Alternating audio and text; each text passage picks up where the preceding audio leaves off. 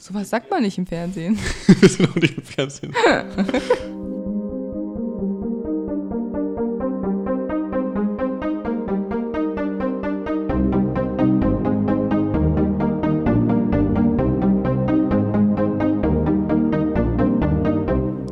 Herzlich willkommen zu einer neuen Folge von Science Sunday. Heute Folge 1, Teil 3 über die Arten von Impfstoffen und über den Corona-Impfstoff. Die folgende Einteilung der unterschiedlichen Impfstoffe erfolgt in der Form, wie sie auch auf der offiziellen Webseite des Bundesministeriums für Bildung und Forschung veröffentlicht wurden.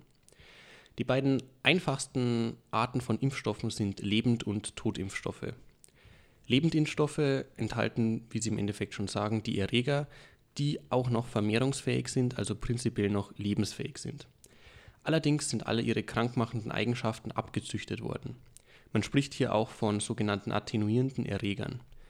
Die klassischen Beispiele für solche Impfstoffe sind eben die gegen Mumps, Masern oder Röteln. Totimpfstoffe im Gegensatz dazu erhalten nur noch die komplett abgetöteten, also nicht mehr vermehrungsfähigen Krankheitserreger. Hierzu zählt man jetzt auch solche Impfstoffe, die nur noch Bestandteile oder einzelne Proteine von eben diesen Erregern enthalten. Je nach der Art der Herstellung und wie gut man die Impfstoffe aufgereinigt hat, spricht man dann von sogenannten Ganzvirus-, Spalt- oder Untereinheitenimpfstoffen. Typische Beispiele für Ganzvirus-Impfstoffe wäre zum Beispiel der gegen Hepatitis A oder für Spalt- oder Untereinheitenimpfstoffen der gegen Influenza. Interessanter Fakt hierbei ist, dass man sich ja jedes Jahr neu gegen Influenza, also gegen den Grippevirus, impfen muss. Der Grund dafür ist, dass sich innerhalb eines Jahres der Virus so weit verändert, also im Endeffekt der Virus so weit mutiert, sodass der Impfstoff von einem Jahr vorher nicht mehr wirksam wäre. Das heißt, der Impfstoff muss angepasst werden, sodass er auch gegen die neue Mutation des Grippevirus wieder eine sichere Immunisierung bilden kann. Ein etwas neuerer Impfstoff ist der Vektorimpfstoff. Vektorimpfstoffe bestehen aus für den Menschen harmlosen Viren, den sogenannten Vektoren. Die Vektoren sind im Menschen nicht oder nur sehr begrenzt vermehrungsfähig. Damit das menschliche Immunsystem die Abwehr gegen den Krankheitserreger aufbauen kann, muss er mit Molekülen, in dem Fall Antigenen, des Krankheitserregers in Kontakt kommen. Dies kann auf verschiedenen Wegen erreicht werden. Entweder kann ein Molekül aus der Virushülle des Vektors gegen ein Molekül aus der Hülle des Krankheitserregers ausgetauscht werden, oder der Vektor enthält die Information zum Aufbau von einem oder mehreren Proteinmolekülen des Krankheitserregers. Diese Information wird dann in der menschlichen Zelle abgelesen, das Antigen des Krankheitserregers hergestellt und dem Immunsystem präsentiert Somit wird die beim Impfen erwünschte Immunantwort ausgelöst. Bei diesen Veränderungen des Vektors wird darauf geachtet, dass seine Unbedenklichkeit für Mensch und Umwelt erhalten bleibt. Ein Beispiel für Vektorimpfstoffe ist der Impfstoff Ervebo gegen Ebola. Ein weiterer neuer Impfstoff ist der mRNA- bzw. der DNA-Impfstoff. Bei diesen Impfstoffen werden keine Krankheitserreger oder deren Bestandteile für die Immunisierung benötigt, sondern lediglich RNA oder DNA. RNA fungiert als Informationsträger. Durch die Impfung wird den Zellen im Muskelgewebe in Form einer mRNA, einer Messenger-RNA bzw. Boten-RNA nur die Information für die Herstellung einzelner Antigene übertragen. Ähnlich der Infektion mit einem Virus beginnt die Zelle nach dem Bauplan der mRNA mit der Produktion von Proteinen, die als Antigene dem Immunsystem präsentiert werden und eine Immunantwort auslösen. Da es sich nur um einzelne Proteine handelt, die von den Zellen hergestellt werden, ist mit dieser Methode keinerlei Infektionsrisiko vorhanden. DNA-Impfstoffe basieren auf dem gleichen Prinzip, nur dass anstelle von mRNA DNA hergenommen wird, die ebenfalls Informationen zur Herstellung der Antigene des Virus enthalten und somit im Körper eine Immunantwort auslösen.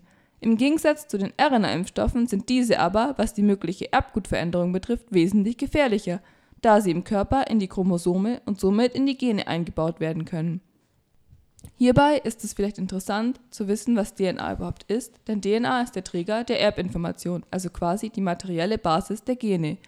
Wir werden euch gern mehr dazu in einer anderen Folge erzählen. Hier ist es nur wichtig zu wissen, die DNA enthält die Erbinformation und wird direkt in die Gene eingebaut, weshalb DNA-Impfungen gefährlicher sein können. Die Nachteile sind somit vielseitig. Mögliche verstärkte Tumorbildung infolge der Aktivierung von Onkogenen oder der Deaktivierung von tumorunterdrückenden Genen durch zufällige Insertionen der DNA in das Genom ist nur eine mögliche Nebenwirkung.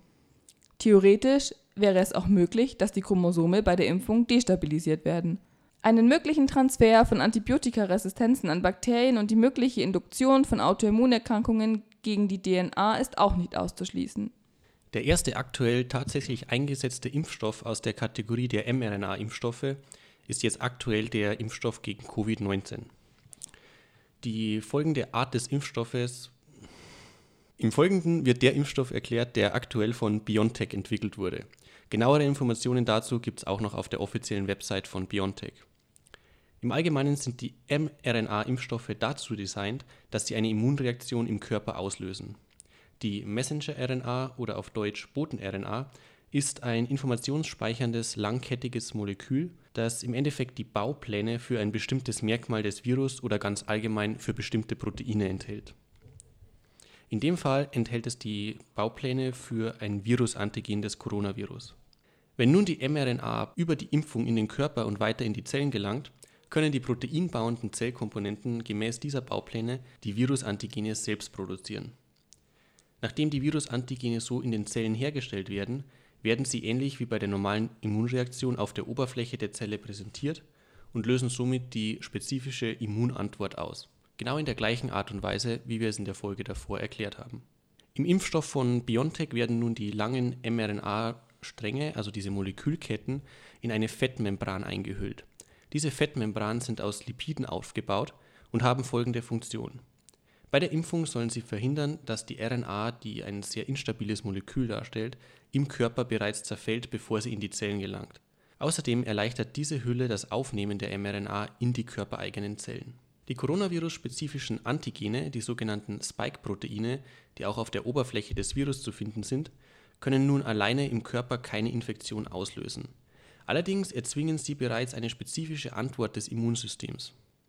Im Falle eines späteren Kontaktes mit dem Virus erkennt das Immunsystem das Antigen bereits und kann schnell darauf reagieren und das Virus bekämpfen. Durch die primäre Immunantwort im Körper, die dann an die Virusantigene binden und diese somit wieder neutralisieren. Nochmal zusammengefasst, ein mRNA-Impfstoff ermöglicht es dem Körper, kleine, aber harmlose Fragmente des Virus selbst zu produzieren. Damit kann das Immunsystem bereits lernen, den Virus zu erkennen und zu bekämpfen.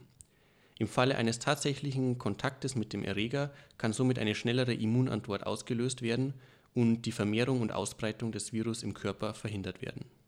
Die Vorteile von mRNA-Impfungen sind vielseitig. Zum einen gibt es kein Infektionsrisiko durch die Impfung selbst.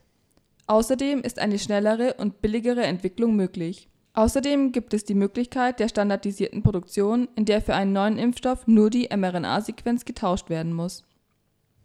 Dennoch sollte man sich auch der Nachteile der RNA-Impfung bewusst sein. Das Risiko, dass die RNA dauerhaft in die Erbinformation im Zellkern integriert wird, schätzen Wissenschaftler als äußerst gering ein. Selbst wenn, um tatsächlich das Genom des Menschen zu verändern, müsste dieser Prozess mindestens in allen Stammzellen des Körpers ablaufen. Dorthin aber kann die sehr zerbrechliche RNA die in außenliegenden Muskeln gespritzt wird, praktisch nicht gelangen.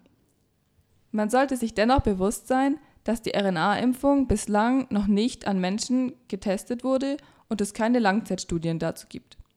Das war der letzte Teil unserer Folge 1 rund ums Thema Impfungen. Sollte es neue Erkenntnisse oder Entwicklungen geben, werden wir vielleicht nochmal eine weitere Folge zum Thema Impfungen drehen. Und bis dahin bleibt gesund!